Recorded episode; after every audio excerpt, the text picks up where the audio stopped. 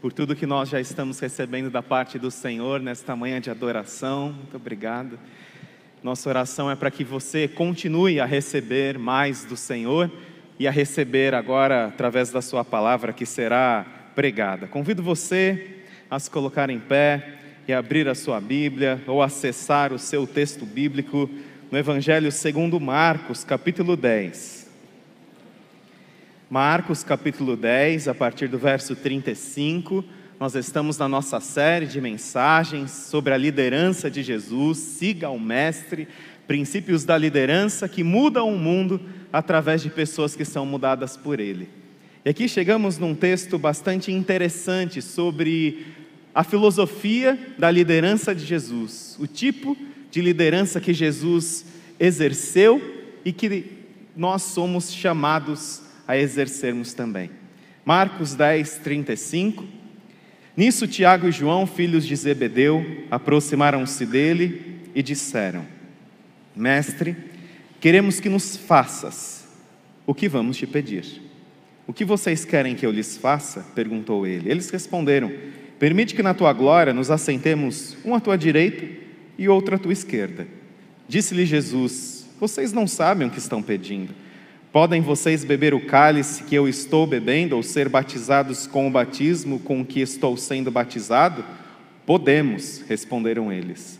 Jesus lhes disse: Vocês beberão o cálice que estou bebendo e serão batizados com o batismo com que estou sendo batizado. Mas o assentar-se à minha direita ou à minha esquerda não cabe a mim conceder. Esses lugares pertencem àqueles para quem foram preparados. Quando os outros dez ouviram essas coisas, ficaram indignados com Tiago e João. Jesus os chamou e disse: Vocês sabem que aqueles que são considerados governantes das nações as dominam, e as pessoas importantes exercem poder sobre elas não será assim entre vocês. Vamos dizer essa expressão juntos? Não será assim entre vocês. Ao contrário, quem quiser tornar-se importante entre vocês, deverá ser servo. E quem quiser ser o primeiro, deverá ser escravo de todos. Pois nem mesmo o filho do homem veio para ser servido, mas para servir e dar a sua vida em resgate por muitos. Que o Senhor aplique a Sua palavra em nossos corações. Você pode se sentar.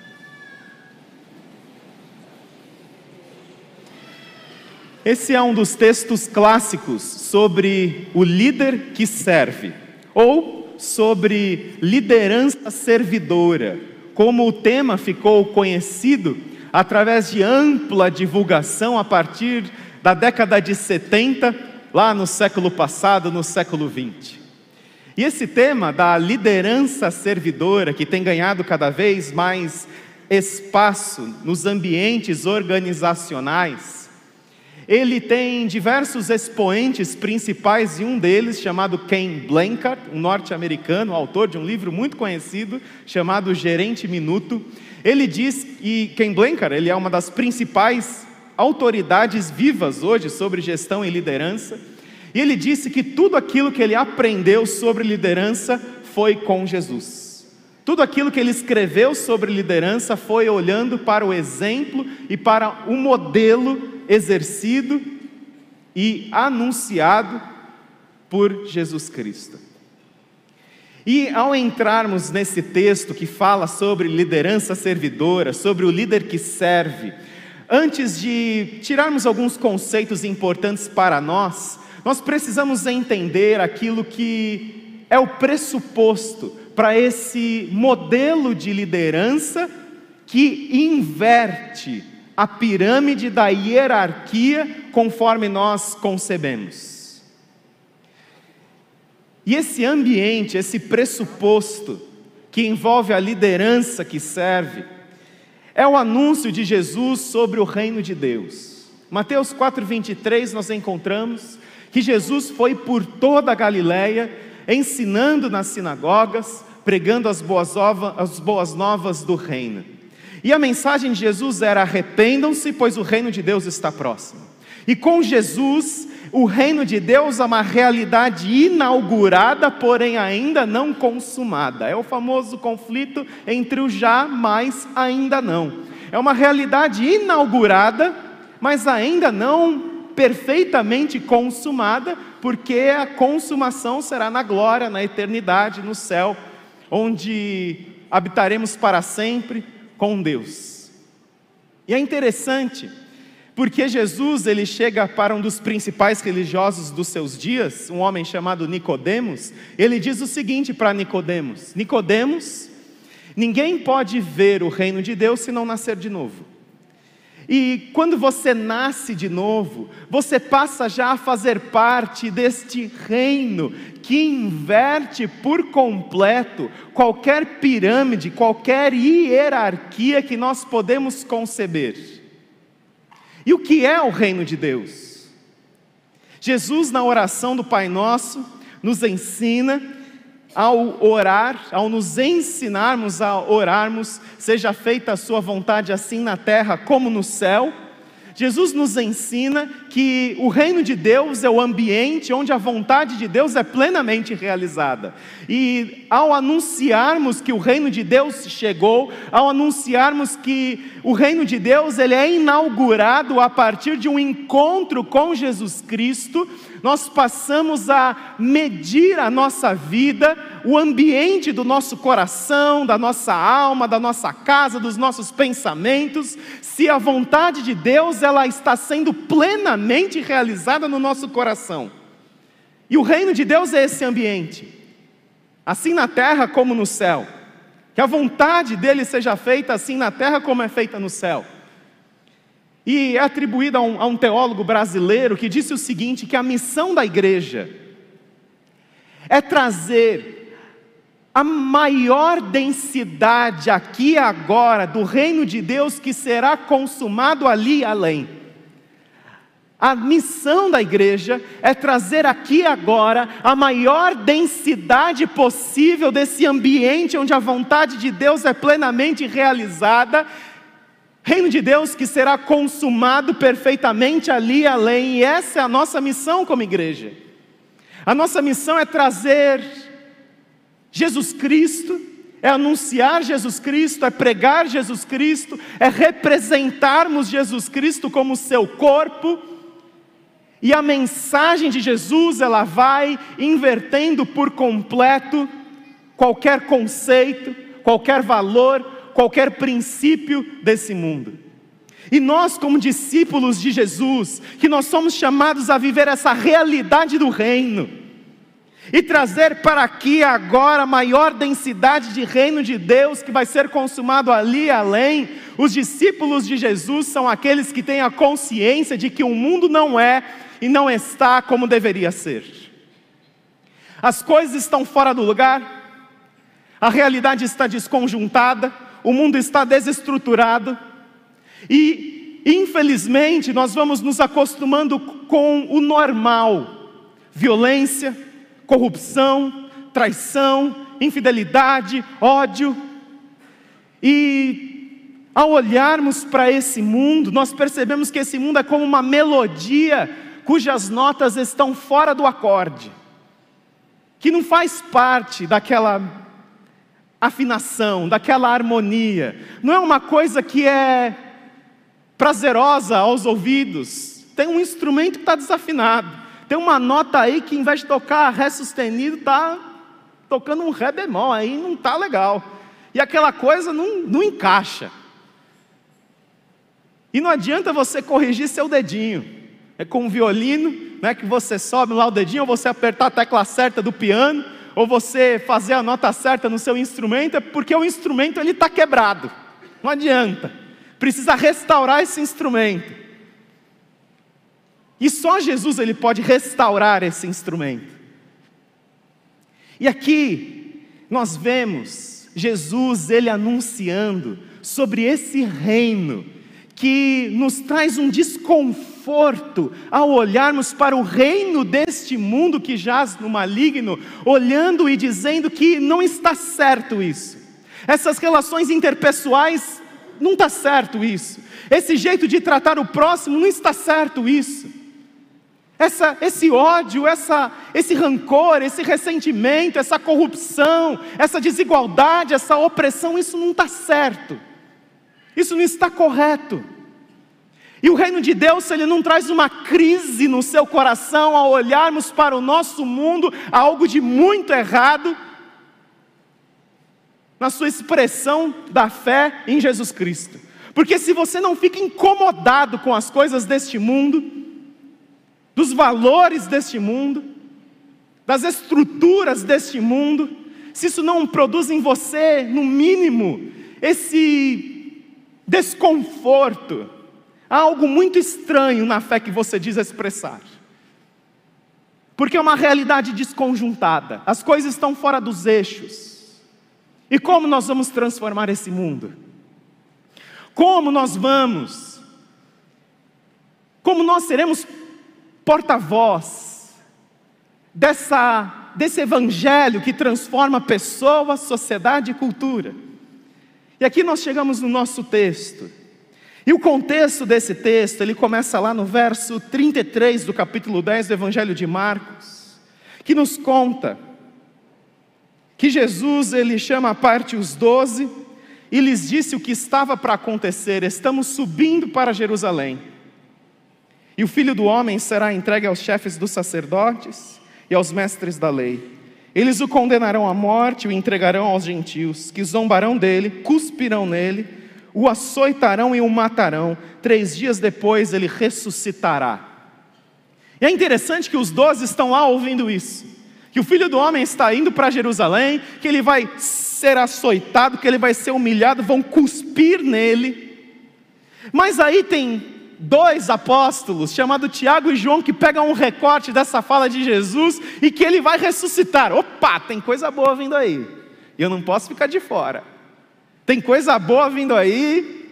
E aí, Tiago e João, e nos informa o Evangelho de Mateus, que a mamãe de Tiago e João vai até Jesus também para interceder em favor dos seus filhinhos, porque a mamãe de Tiago e João, chamada Salomé, ela quer que os seus filhos estejam nesse momento da glória, nesse momento em que o reino de Deus será consumado, e opa, eu não posso ali não estar naquela foto, meu nome ali não pode não ser mencionado. Então eu vou fazer um pedido aqui para Jesus, e o pedido da mamãe de Tiago e de João, e aqui nós vemos esse pedido expresso: Mestre, nós queremos que você faça o que nós vamos pedir. É simples assim. Não complica as coisas, simplesmente obedece. E aí, eles pedem para que um se sente à direita, outro à esquerda. Jesus pode até escolher quem vai sentar à direita, quem vai sentar à esquerda. Mas eles querem estar ali naquele momento VIP da glória. E eles querem ser notados. Eles querem aparecer, eles querem ser percebidos. E o que mais interessante nesse texto é que os outros dez eles ficam extremamente incomodados com o pedido de Tiago e de João. E eu penso que eles ficam extremamente incomodados porque eles, ah, não acredito que vai ser Tiago e João, poderia ser eu, né? Eu não acredito que Tiago e João vão ter essa oportunidade. Eu não acho que eles ficaram incomodados indignados porque eles entendiam que era o reino de Deus, porque ninguém ali entendia nada. Ninguém entendia nada da missão de Jesus. Está todo mundo confuso. Até quando Jesus fala que vai ser crucificado, Pedro fala assim: não, não, não, não vou deixar. Então ninguém entendia absolutamente nada, eles ficam incomodados, porque eles não tiveram a mesma ousadia de Tiago e de João, que pediram para a mamãe para falar, para interceder, para que eles estivessem naquele momento ali de destaque. E quem não quer que seu filho esteja num momento de destaque? Eu lembro quando eu era pastor de adolescentes, acredito que o pastor Vinícius também passe isso. Ah, como a gente recebia mamães que vinham conversar conosco para que seus filhos estivessem cantando, tocando e pregando. E elas reclamavam quando a gente não escalasse os seus filhos, mas eu nunca recebi uma mamãe que falasse assim: deixe meu filho arrumar cadeira, deixe meu filho estar ali no, no som, trabalhando na imagem, onde não aparece muito. Nunca, nunca, nunca recebi geralmente era para estar no momento de destaque. Quem não quer que seu filho esteja lá, nesse momento de destaque?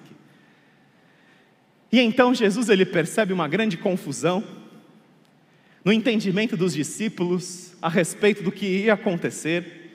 Então Jesus ele diz a partir do verso 42: Jesus os chama e disse: Vocês sabem que aqueles que são considerados governantes das nações as dominam e as pessoas importantes exercem poder sobre elas. Não será assim entre vocês. Ao contrário, quem quiser tornar-se importante entre vocês deverá ser servo. E aquele que quiser ser o primeiro deverá ser escravo de todos, pois nem mesmo o filho do homem veio para ser servido, mas para servir e dar a sua vida em resgate por muitos. Eles estavam compreendendo que os lugares importantes eram os lugares de destaque.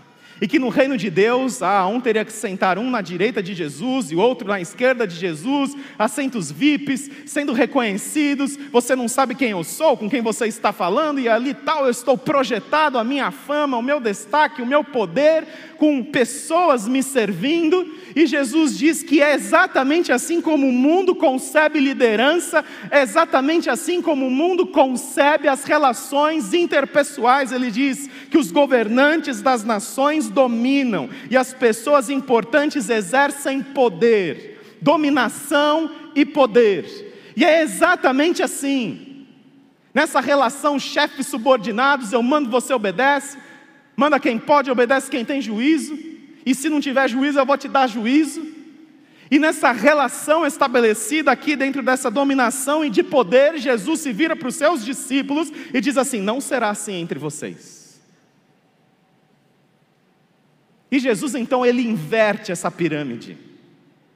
Jesus ele inverte essa pirâmide dizendo que quem quiser tornar-se importante entre vocês deverá ser servo.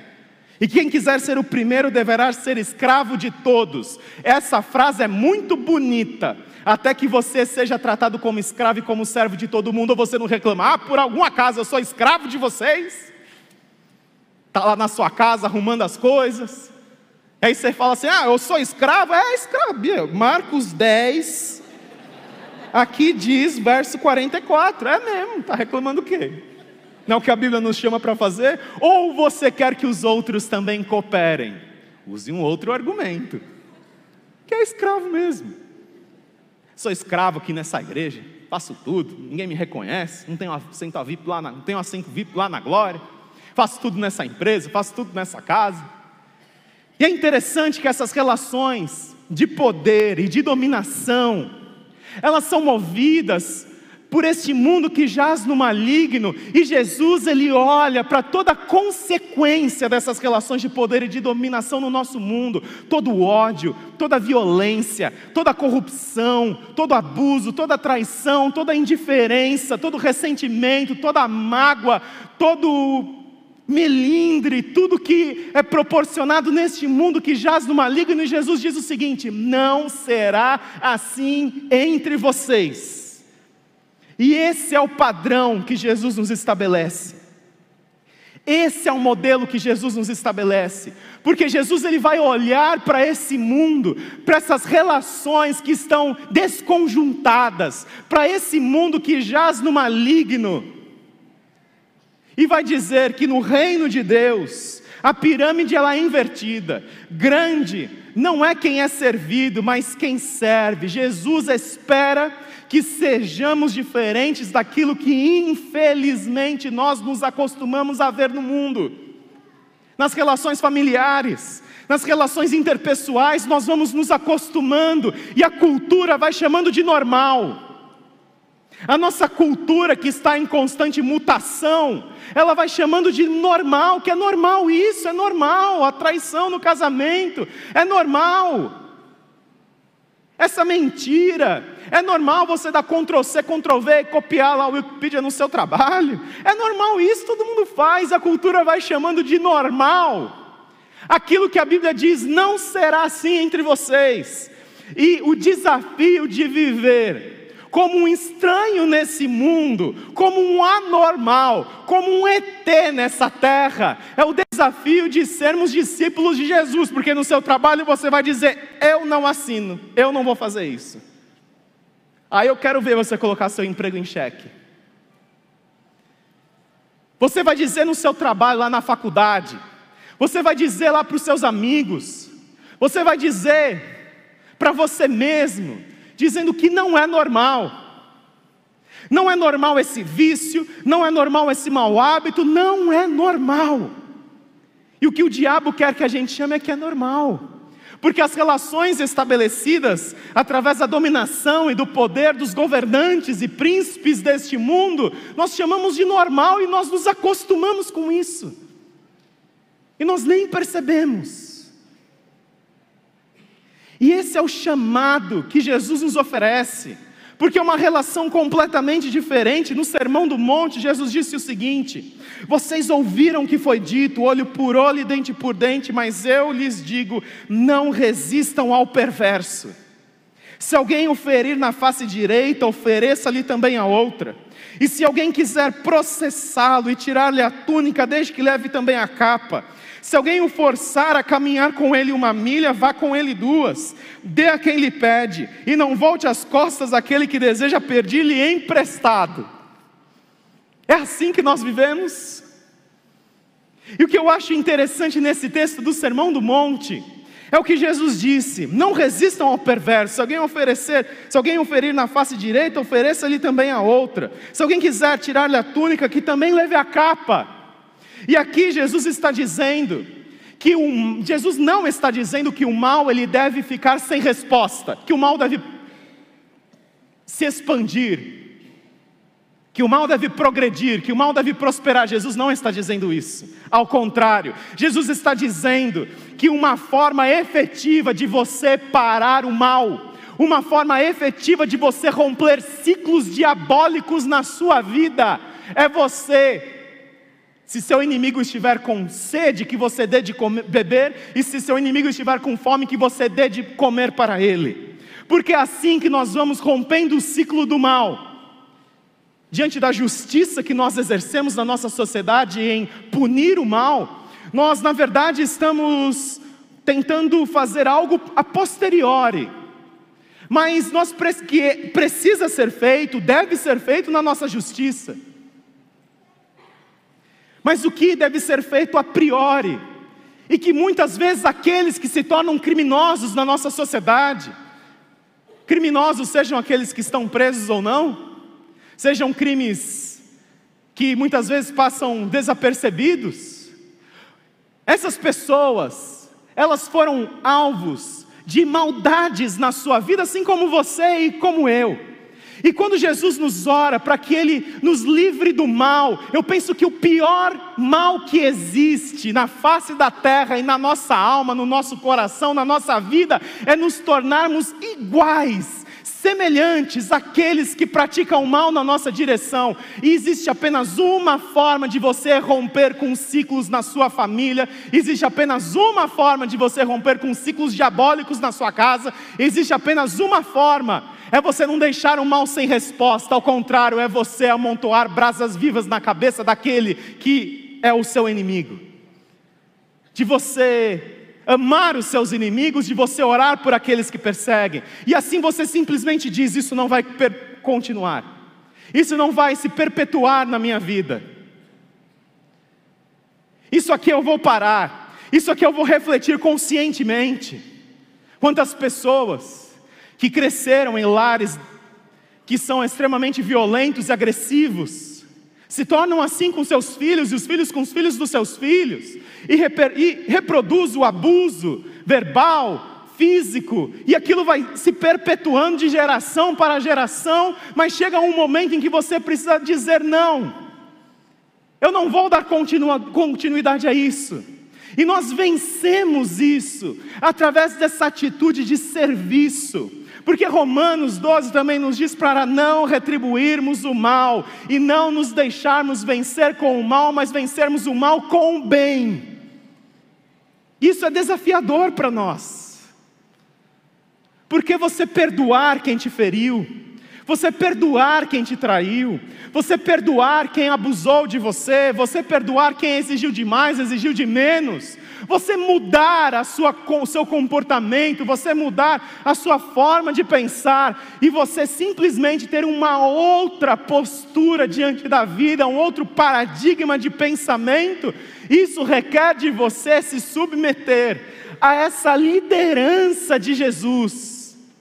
Porque o que eu acho muito interessante em Marcos capítulo 10 é justamente o início desse contexto no verso 32, que diz assim: que eles estavam subindo para Jerusalém e Jesus ia à frente. E eu penso que nada na Bíblia é por acaso. E essa expressão de que eles subiam e Jesus ia à frente, liderando sua comitiva, muito parecido com os líderes das nações, os governantes, em que você vai ali subindo, e você vai subindo, e você tem a sua equipe atrás de você, mas é aí, nesse contexto, que Jesus diz que nem o filho do homem veio para ser servido, mas para servir. E essa é a verdadeira subida, porque Jesus sobe para morrer. Essa é a verdadeira subida. Porque se você quer subir, se você quer ser alguém, se você quer ter um propósito sublime na sua vida, suba para servir os outros. Foi o que Jesus fez. Jesus subiu para Jerusalém para servir os outros. Jesus subiu numa cruz para servir os outros, para que nós tivéssemos vida. E nós, como discípulos de Jesus, nós somos responsáveis por transmitirmos essa vida para as outras pessoas também. Você não é refém.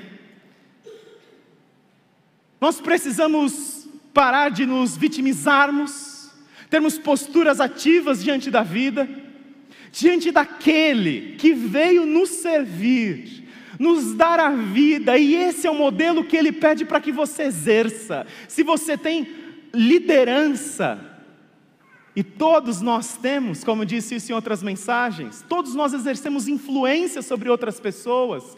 Suba para servir, suba para que através das suas palavras, dos seus gestos, do seu comportamento, as pessoas recebam dessa vida que há em Jesus Cristo. Você tem sido um retransmissor da vida de Jesus? Ou simplesmente você tem mantido o status quo? Você simplesmente tem mantido o estado das coisas. Você é um reprodutor dos valores desse mundo no seu trabalho. Você é um reprodutor dos valores de um relacionamento conjugal. Você é um reprodutor das relações pais e filhos e filhos e pais. Você simplesmente tem que parar com isso, porque ser grande para Jesus é servir, é ser escravo. A semelhança de Jesus, que veio morrer e dar a sua vida por nós em resgate de cada um de nós. Eu convido você a orar comigo nesse momento.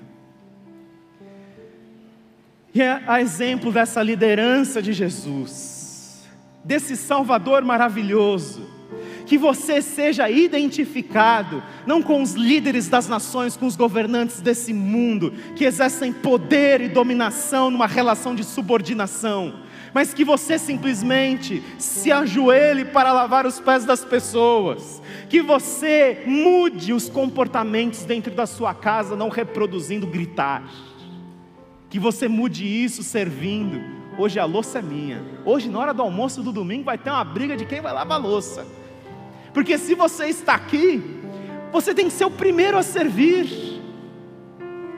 E não basta lavar, é lavar, guardar, passar pano na cozinha. Você tem que servir, você tem que dar o exemplo. A sua casa precisa ser adolescentes. Quem tem adolescente, criança aqui, levanta a mão.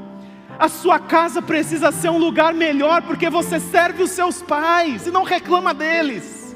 Da comida que é servida na mesa. Ah, na minha casa eu reclamasse da comida. Não reclama, agradeça. E você levanta, você tira seu prato, você lava, você pega o prato do papai, você pega o prato da mamãe, você serve, porque o ambiente ele sempre se torna melhor quando nós servimos. E essa liderança servidora dentro das organizações nada mais é do que você se preocupar com as necessidades uns dos outros. De você sair daquela relação hierárquica e você perguntar como você está hoje. Há algo que eu possa fazer por você? e nós servimos uns aos outros nas nossas necessidades, porque nós fomos servidos na nossa maior necessidade. Procure pessoas para você servir. Sirva as pessoas que por algum acaso servem você ou servem junto com você. E você pode orar, você pode derramar o seu coração na presença de Jesus. Nós vamos celebrar a ceia que marca essa trajetória do servir de Jesus.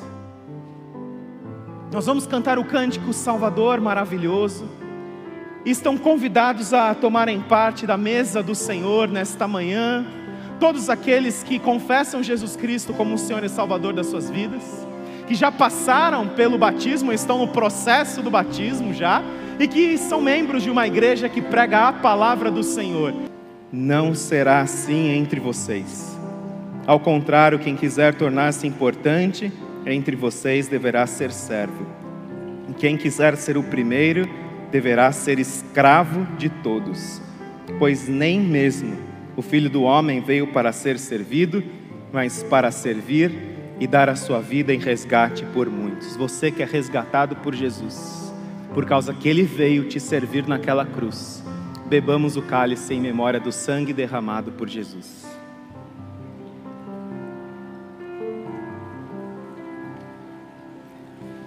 Obrigado, Jesus, pelo seu exemplo, dessa liderança, dessa influência que veio nos transformar e nos mudar através do seu servir.